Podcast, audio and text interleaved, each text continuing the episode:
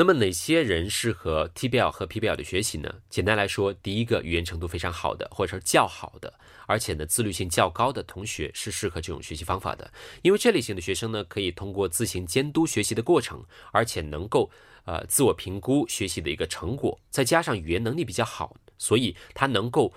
呃由这个执行任务的过程当中获益，而且进步很快。然而，对于语言程度学习较差的或者态度比较被动的学生而言，TBL 的做法呢，反而可能增加他们的学习负担，因为这群学生本身对外语的理解啊，还有感知方面已经是伤脑筋了。如果还要去同时运用自己不熟悉的语言去解决一个很难的问题，那么简直就是一个不可能的任务。如果对于想要应用 TBL 和 PBL 教学法的老师呢，更需要注意，因为要准备这样的课堂，绝对不是我们传统的普通的三 P 教学法的一个难度等级的。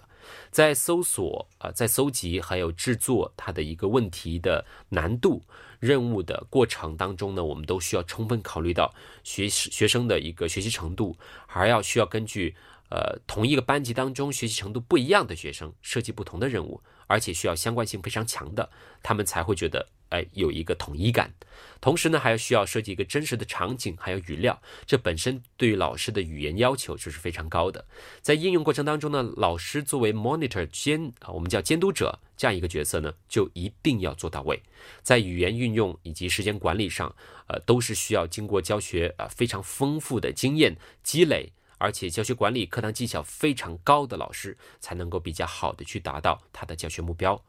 虽然 PBL 还有 TBL 的教学方法呢，在呃在应用上是非常具有挑战性的，但这个方法呢，确实能够激发学生的语言学习兴趣，而且呢，又能够跟他其他的教学方法一个相结合，去弹性的运用。所以呢，我觉得。个人非常支持老师、家长以及孩子们自己深入的去了解、学习，并且应用在我们日常的学习当中。好了，今天我们非常长的一个学习过程啊，探讨 PBL 还有 TBL 的教学方法呢，就到这里结束了。欢迎各位继续关注并且转发我们戴斯教育公众号，我们我们会在这里呢跟大家一起探讨。呃，关于学习的那些事儿，比如说包括了读书、影视啊、艺术的那些事儿。当然，我们还会从中学习到语言的一些知识，以及看待世界还有解决问题的方法。期待跟你一起去探讨。如果你有任何的疑问，比如说职业的、学习的、生活的、语言相关的任何疑问，都欢迎随时在公众平台的后台跟我一起来探讨。或者，如果你也可以的话，发邮件给我，邮件请寄到戴斯 edu